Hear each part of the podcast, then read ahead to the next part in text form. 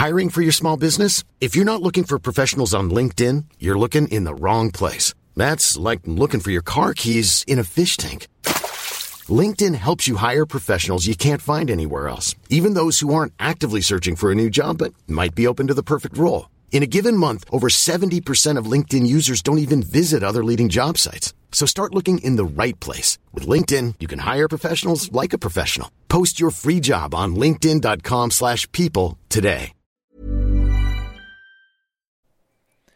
Bonjour à toutes et à tous et bienvenue en ce vendredi 4 février, dernier jour de la semaine. Non, ce n'est pas le dernier jour de la semaine, ce n'est plus le dernier jour de la semaine depuis que le monde des cryptos existe. Il est 7h moins le quart. J'espère que vous avez passé une bonne nuit. Les marchés ont plutôt passé une bonne nuit, que ce soit les marchés traditionnels, que ce soit les, marchés des cryptos. Euh, alors bonne, hein, c'est plutôt paisible, on va dire. Euh, c'est pas non plus, c'était pas non plus la folie, hein, c'était pas non plus la fête du jeudi soir, la fête des étudiants jusqu'à 4h du mat.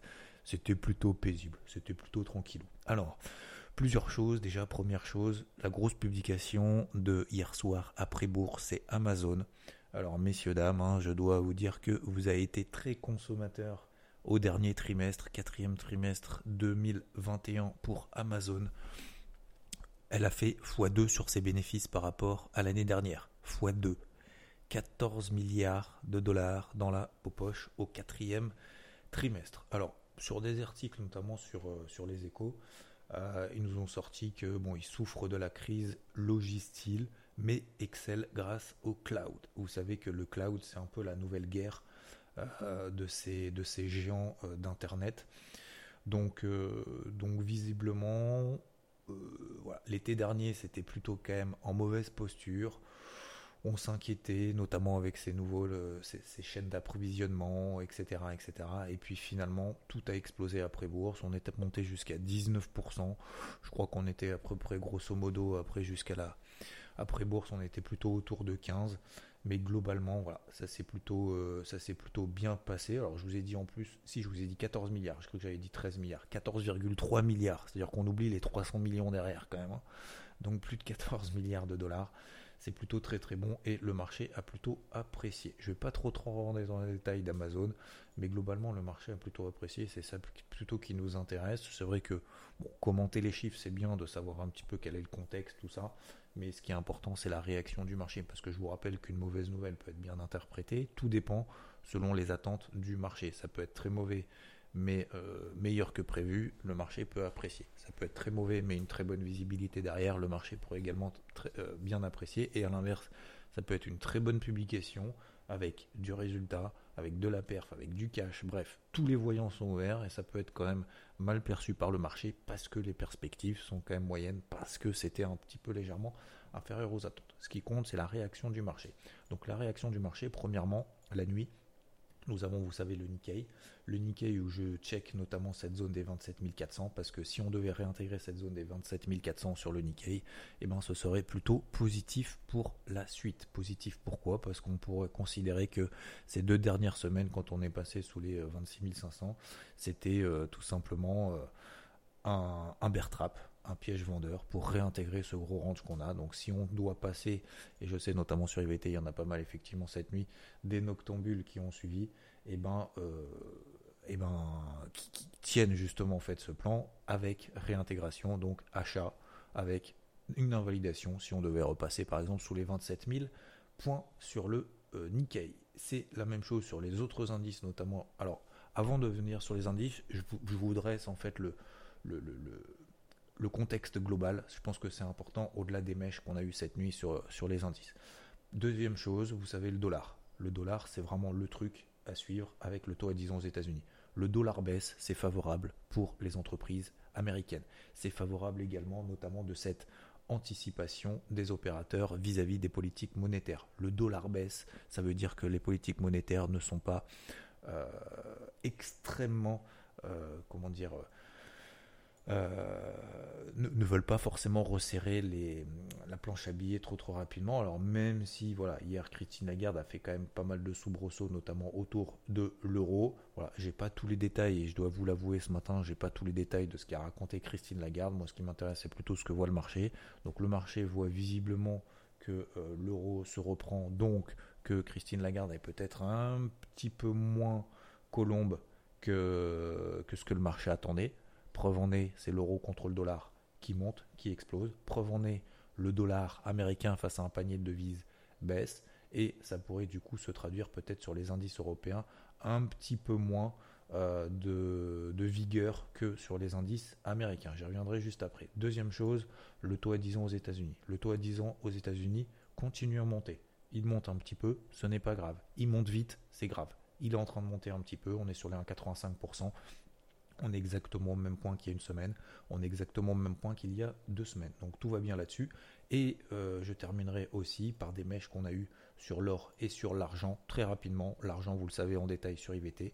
Je suis donc repassé à l'achat sur l'argent. Pourquoi? Même si ceci, hein, je rappelle, n'est pas un conseil en investissement ou une incitation à, investir sur les marchés.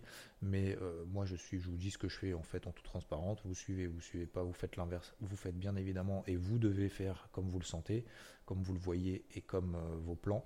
Mais sur le silver, je suis à nouveau repassé à l'achat puisqu'on a eu une belle réaction sur cette zone des 22, 22, 40 que je paye depuis le mois de septembre, que j'ai repayé en fin d'année dernière que euh, j'ai tenu en début d'année jusqu'à cette zone des 24,56 dollars.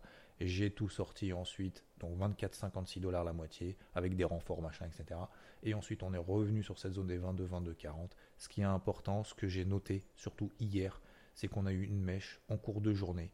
Voilà, une espèce de mèche qui a un peu nettoyé sous les 22 euh, dollars 40. Et derrière, c'est en train de je vais pas dire repartir, mais c'est au moins en train de se stabiliser. Donc on va pas s'enflammer. Donc ça, j'ai reconstitué en fait une position initiale et après je verrai, après selon certaines stratégies, de renforcer ou pas. Mais globalement, ça nous donnait quoi en fait sur les marchés, notamment sur les indices? Ces échecs sous ces zones de résistance. Alors je ne sais pas si vous le savez ou pas, mais je vous le dis. Euh, en milieu de semaine, cette zone des 15 200 points sur le Nasdaq, vous vous souvenez, hein, je disais que le Nasdaq pour moi c'était le truc plutôt à shorter plutôt que les autres à cause du taux, à cause de sa tendance baissière, machin, etc. et de sa faiblesse par rapport aux autres indices sur les dernières semaines. Cette zone des 15 200 points, d'ailleurs ça correspondait parfaitement à mon carnet de bord de trading de la semaine que j'essaye de vous sortir pour celles et ceux qui sont en live en simultané sur Twitch. J'essaye de le faire en même temps que je suis en train de parler.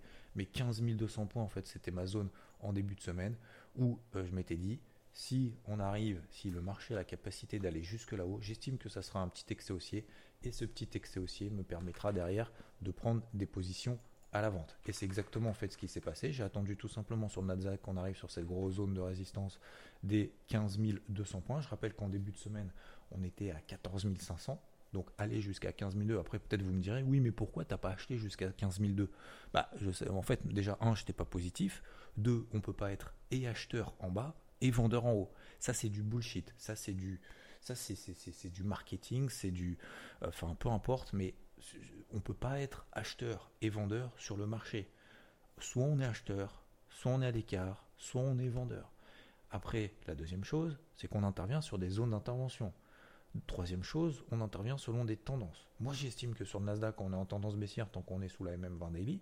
Donc, je me dis, si jamais on remonte à 15 002, bah, ça sera ma zone de vente. On était à 15 005. On retourne à 15 002 sur le Nasdaq, ici. J'attends des signaux de faiblesse. J'ai des signaux de faiblesse. J'y vais. Je prends mes 180 points sur une première position. J'ai pris plus de 330 points, 320, 330 points autour entre 320 330 points sur euh, l'autre moitié de la position. Je suis sorti ensuite de cette, euh, de cette position-là, et puis après le marché décide. Donc vous voyez qu'en fait, identifier ces zones clés comme ça à l'avance, ça vous permet en fait au moment, ça permet au moment d'être beaucoup plus, je ne vais pas dire forcément serein, mais au moins à l'aise avec ce qu'on a anticipé, ce qu'on aimerait qu'il se passe sur le marché. Et une fois que le marché nous dit ah, tiens, dans ta zone, il se passe quelque chose, c'est à ce moment-là qu'il faut y aller. Donc, peu importe le bruit d'ailleurs qu'il y a autour. Donc, cette zone des 15 002 sur le Nasdaq a provoqué de belles réactions. Maintenant, aujourd'hui, d'ailleurs, j'ai repayé derrière sur une demi-position et j'ai perdu 80 points. Donc, en fait, c'est la moitié. J'ai perdu la moitié du premier objectif du TP1 que j'avais réalisé sur les ventes là-haut. Peu importe. Donc derrière, j'ai pris un stop loss perdant de 80-90 points à peu près. Euh, maintenant, qu'est-ce qui est en train de se passer sur l'ensemble des indices? En fait, on a eu ces réactions sur ces résistances. Mais moi, je prends toujours en considération aussi d'où on vient. On vient de là. Certes, on vient de là-haut, mais aussi le flux du moment, il est haussier. Donc, ça, c'est la première chose. Deuxième chose, on voit hier qu'on a eu quand même des mèches, des mèches basses. On a eu cette volonté du marché, des opérateurs, de vouloir rentrer sur le marché, quand bien même on était sous des zones de résistance, que ce soit donc euh, sur le SP500, sur les 4550, que ce soit sur le Nasdaq, sur les 15002, ou que ce soit sur le Dow Jones, sur les 35550. Euh, Et d'ailleurs, 35 550, hein, 35 500, pardon, c'était justement là aussi une zone de vente offensive sur le Dow Jones, hein, autour de cette zone des 35 600, 35 550. Et vous remarquerez que le Dow Jones, où est-ce qu'il s'est arrêté? Il s'est arrêté pile poil sur cette zone-là. C'est assez incroyable. Et ça date pas d'hier, ça date de lundi. Donc je dis pas ça que c'est bien, je dis juste que identifier ces zones à l'avance, ça vous libère un peu de ce poids de se dire systématiquement tous les jours, tous les matins, est-ce que je dois acheter, est-ce que je dois vendre, est-ce que je dois faire ci, faire ça, nanana, On est un petit peu plus à l'aise. Donc cette zone en fait, cette grosse zone qu'on avait identifiée en début de semaine, je vous avais partagé, que j'ai identifié en début de semaine, a réagi. Par contre là maintenant, au vu de ce qui s'est passé cette nuit sur le Nikkei, sur le dollar, sur l'or, sur l'argent, euh, sur l'eurodoll, etc. et sur le taux à 10 ans, je pense et je conclurai sur deux choses. Un, je privilégierai les achats sur les indices après ces mèches basses. Deuxièmement, je privilégierai plutôt les cycliques, donc plutôt le Dow Jones qu'au Nasdaq, à cause ou grâce au taux à 10 ans qui continue de monter un petit peu. Et trois, alors je devais peut-être le mettre en deux, mais plutôt les indices américains aux indices européens. À cause de qui? À cause de l'euro contre le dollar qui est en train d'exploser. Il explose vraiment. Là, il montait. Là, il, commence vraiment à exploser. On était à 11,50 il, y a, il y a 4 jours. On est à 14,60. Ok Voilà. Donc, on voit, voilà pour moi, en gros, les grandes lignes pour aujourd'hui. Alors, attention, bien évidemment, je, je crois que j'ai oublié d'en parler. À 14h30, on a le NFP, les non-farm payroll, les créations d'emplois aux États-Unis. C'est le chiffre le, plus, euh, le plus attendu de la semaine. C'est beaucoup plus attendu que l'ADP parce que l'ADP c'est un peu moins euh, un peu moins suivi par la communauté. On attend 110 000 créations de postes sur l'ADP, sur mercredi, donc les créations d'emplois. On a eu 300 000 destructions de postes. On attendait 185 000 créations de postes. Donc voilà. Donc il peut y avoir effectivement une grosse surprise. C'est ce que le marché va attendre pour savoir si Powell au mois de mars il va relever de 25 points de base ses taux ou il va relever de 50 points de base. Comme je l'ai dit hier matin, bad news is good news. Si le NFP est en dessous de 110 000, je pense que ce sera plutôt positif pour le marché. Il ne faut pas que ce soit catastrophique, hein. mais, mais euh, si on est en dessous de 110 000, on ira plutôt dans ce sens-là, à mon avis, parce que derrière, le dollar risque de baisser. Le dollar va baisser, ça va favoriser les, indices américains.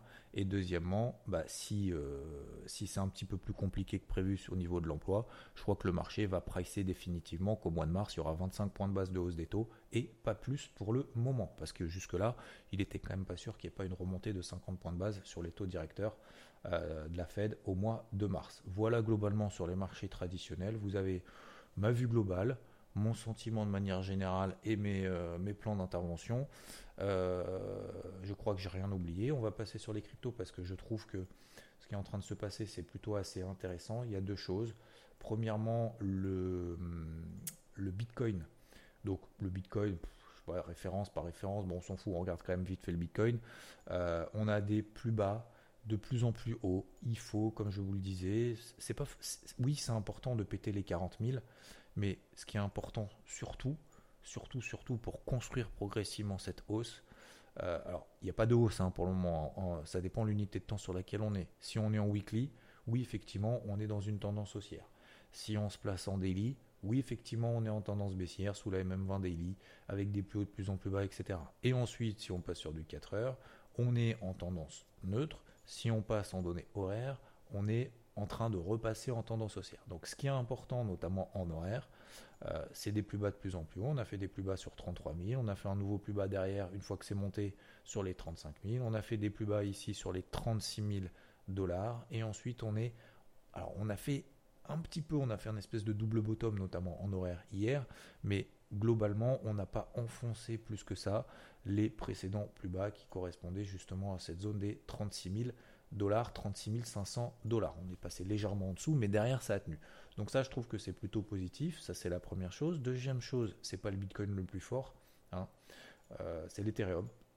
L'Ethereum est plus fort que le Bitcoin. Si on regarde l'ETH, BTC, on voit que depuis maintenant quelques jours et depuis plus d'une semaine, l'ETH est en train de reprendre de la vigueur. Donc plutôt l'Ethereum que le Bitcoin, mais ça vous le savez normalement puisqu'on en avait déjà parlé aussi que euh, l'Ethereum est quand même nettement plus haut que ses plus bas de l'été dernier. L'été dernier sur le Bitcoin, euh, c'était autour de 30 000 30 000 dollars, 30 000 pardon, 30 000 dollars, oui. Euh, on est à peu près, je crois, à 25% par rapport au plus bas qu'on a réalisé cet été. On est 25% au-dessus des plus bas qu'on avait réalisé cet été sur le Bitcoin. Sur l'Ethereum, on est 60%, plus 60% par rapport au plus bas de l'été dernier. Ce qui montre que l'Ethereum reste plus fort dans les périodes euh, bah, de baisse hein, et dans les périodes de remontée. Là, pour le moment, l'Ethereum est plus fort que le Bitcoin. Après, est-ce qu'il faut privilégier effectivement d'autres cryptos parce que ça va plus vite, machin, etc. Oui, effectivement. Alors, c'est là où il faut faire un petit peu attention, c'est qu'il y a des trucs qui ont été massacrés qui, euh, qui rebondissent plus que d'autres. On a euh, notamment Solana, Solana par exemple, qui fait, qui fait des petites mèches malgré le, hack qu'elle a subi ces derniers jours. On voit qu'elle tient plutôt bien. Euh, il y a d'autres cryptos comme par exemple, alors j'avais repéré ce matin notamment Sand par exemple, euh, The Sandbox, vous savez qu'il y a pas mal d'actualités autour avec, euh, avec Carrefour, etc. qui, qui propose notamment en délit des, une petite structure comme ça intéressante avec une mèche basse et puis derrière ce qu'on appelle un petit breakout haussier. Surtout que c'est après justement une petite phase d'accélération haussière. Alors petite phase, certains diront elle a pris 60%, mais on ne peut pas raisonner. Alors ça aussi, je veux insister aussi là-dessus parce que on ne peut pas raisonner sur les cryptos en pourcentage comme on le fait sur, sur les marchés traditionnels. Euh, parce que si on se dit elle a pris 60% en 3 jours et qu'elle a perdu 60% en 2 semaines et que c'est catastrophique, ok, d'accord, oui, pourcentage reste en pourcentage. C'est une donnée universelle. Ok. Mais dans ces cas-là, faut prendre aussi en considération d'où vient. Sandbox, l'été dernier, d'accord Je prends l'été dernier comme référence parce que c'était quand même un gros point bas, un gros point d'arrêt un, gros nouveau départ qu'on avait connu euh, de manière générale. On est à 2400% en 6 mois. On est à 2400% de performance en 6 mois. Donc, euh, faut, bien relativiser aussi ces périodes de baisse. Ces périodes de baisse, et on l'a déjà vu notamment sur le Bitcoin, combien de fois, pendant combien d'années, est-ce que le Bitcoin a perdu 40, 50, 60, 70 80% de sa valeur avant d'exploser? Euh, encore une fois, hein, alors je, prenais euh, l'exemple notamment de, de 2014, je ne sais pas si c'est le bon exemple ou pas, mais comme en 2014, le Bitcoin avait perdu 87% de sa valeur. Il valait 100 balles. 150 balles le Bitcoin. Personne n'en voulait. Personne n'en voulait. Tout le monde en voulait à 1000 balles, personne n'en voulait à 1000. C'est exactement, d'ailleurs, euh, je, pensais à ça hier, je ne sais pas pourquoi, mais je pensais également à 2017, 2018. Je ne sais pas si vous vous souvenez, mais moi je m'en souviens bien. 2017, 2018, combien il y a de personnes qui connaissaient rien, qui n'avaient jamais investi en bourse, qui m'ont dit, mais Xav, achète-moi du Bitcoin. Alors déjà, un, j'ai pas le droit hein, de l'acheter à ta place, accessoirement, pardon, hein. mais ouais, euh, comment on fait pour acheter du bitcoin, machin, putain, mon broker, j'arrive pas à ouvrir parce qu'à cette période-là, tout le monde voulait ouvrir des comptes. Je sais pas si vous vous souvenez, si vous étiez là ou pas, mais je vous le dis, si tel n'est pas le cas. Mais pour ouvrir des comptes, il fallait euh, deux semaines, trois semaines, parce que il y avait tellement de monde qui en voulait à, 17 000 euros, à 17 000 dollars, à 20 000 dollars, que les brokers n'arrivent même pas à suivre. Et on parle de mastodontes, ils ouvraient des dizaines, des centaines de milliers de comptes par jour. Et derrière, qu'est-ce qui s'est passé? Eh ben, Le Bitcoin est passé de 20 000 à 3 000. À 3 000, bah, c'est la fin du monde, ça y est, c'est fini, terminé. 3 000. Aujourd'hui, on a 37 000, on est 10 fois plus. Alors, c'est facile après coup, mais tout ça pour dire que ces périodes de baisse sur les cryptos de manière générale, on l'a connu. Alors, sur Bitcoin, on l'a connu plus que sur d'autres, parce qu'il y en a certaines, comme Sandbox ou d'autres, bah, qui pas, euh, qui, n'existent pas depuis 2014. Mais on en a vécu d'autres et on va en vivre d'autres. Donc effectivement, oui, on perd 45% euh, depuis les plus hauts. Mais Bitcoin a déjà perdu 45% depuis ses plus hauts l'année dernière. Hein. On est exactement finalement au même point que l'année dernière, hein, si on prend un petit peu de recul.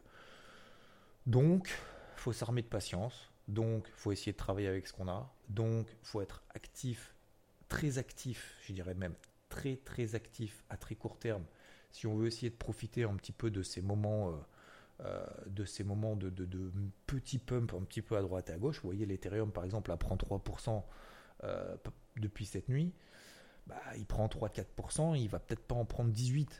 Donc, si on veut travailler sur des unités de temps très courtes, c'est comme ça qu'il faut faire. Il faut être très très actif, prendre des, objectifs rapprochés très courts, parce que dans la globalité, et si je prends par exemple la capitalisation totale, bah, la capitalisation totale depuis une semaine, qu'est-ce qu'elle fait? Elle est toujours dans un range. On fait des mèches basses, on fait des mèches hautes, des mèches basses, des mèches hautes, des mèches basses, des mèches hautes. Donc, le, le plus, surtout ce qu'il faut éviter dans cette période-là, c'est d'acheter quand euh, tout va bien et de vendre quand tout va mal. Tout simplement. C'est une petite période de. Je parle vraiment sur des très courts termes. Hein. Je ne parle pas sur du long terme. Sur du long terme, il faut faire le dos il faut laisser passer l'orage, etc. Tout le monde est d'accord, je pense, globalement, si vous êtes encore positif sur le truc. Euh, les, attention aussi aux prédictions que le Bitcoin il va aller à 172 000 en, avril 2014, en 2024, et que, ou alors que le Bitcoin va à 27 000, 27 672 dollars parce que là-bas il y a un support et parce que là-bas en fait il y a une épaule, tête-épaule, machin. Il faut faire vraiment attention à ça. On n'est pas dans la prédiction, on est simplement dans l'accompagnement du marché. Le marché aujourd'hui nous montre deux choses, trois choses. On est en tendance haussière weekly à long terme, on est toujours haussier. Deuxième chose, en daily, on est baissier à droite et à gauche même si on arrive effectivement sur des grosses zones hebdomadaires de partout à droite et à gauche. Euh, sur Bitcoin, on est à 25% depuis les plus hauts de cet été. L'Ethereum, on est encore à 50% au-dessus, 50-60% au-dessus des plus bas de cet été. Et euh, globalement, c'est à peu près la même chose sur l'ensemble des cryptos. Et euh, qu'est-ce que je voulais vous dire? Donc oui, effectivement, on est baissier en daily. Et à très court terme, on est neutre. La, la, la situation, c'est pas on est neutre, c'est la situation est neutre. Donc dans une situation neutre à très court terme, si on a une poche de liquidité avec 20, 30, 40%, j'en sais rien, ou 10% de liquidité, c'est en fonction du profil de chacun, et bien dans cette période-là, soit on attend que ça aille mieux, qu'on pète ce niveau des 40 000 dollars, que ça reparte, etc. Et à ce moment-là, on ira, on sera beaucoup plus actif. Ou alors, il faut être très très actif là maintenant, c'est-à-dire que quand la situation est dégueu, faut payer. Quand la situation tout va bien, tout le monde est en train de s'emballer, faut sortir mais on ne peut pas se dire si j'attends la confirmation de la rupture de machin, etc. pour y aller, eh ben j'y vais. Parce que dans ces cas-là, qu'est-ce que vous allez faire? Eh ben on va acheter en haut, et puis finalement on va commencer à péter les plus bas, on va sortir en bas, et puis finalement en fait on va, on va, on va grignoter du capital, alors qu'en fait on est exactement dans la même situation. Et je vous garantis que même avec de l'expérience, c'est compliqué. Donc soit on est à l'aise avec ça, soit on l'est pas du tout, c'est pas un problème, mais l'erreur à éviter, c'est de se dire je paye en haut quand tout va bien, je vends en bas quand tout va mal, parce qu'on est simplement dans une période de rente. Merci de votre attention, messieurs, dames, dans ce podcast. Bon, j'avais dit, je fais court encore comme d'hab, je fais 22 minutes. je m'en excuse. Vous me direz, je sais pas si, vous aurez le, courage, entre guillemets, si vous me direz si vraiment c'est trop long. Euh, bon, voilà, c'est vrai que j'avais plein de choses à vous dire, je vous avais prévenu un petit peu. Je vous souhaite, on a fait un petit peu de pédagogie, de technique, de macro, de fondamental, machin et tout. Bon, en tout cas, moi, ça me plaît de faire ces trucs ce matin-là. J'en suis ravi. Et en plus, vous êtes de plus en plus nombreux le matin sur Twitch, donc ça me fait plaisir.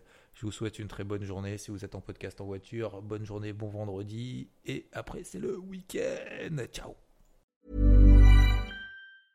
Cool fact a crocodile can't stick out its tongue. Also, you can get health insurance for a month or just under a year in some states. United Healthcare short term insurance plans, underwritten by Golden Rule Insurance Company, offer flexible, budget friendly coverage for you. Learn more at uh1.com.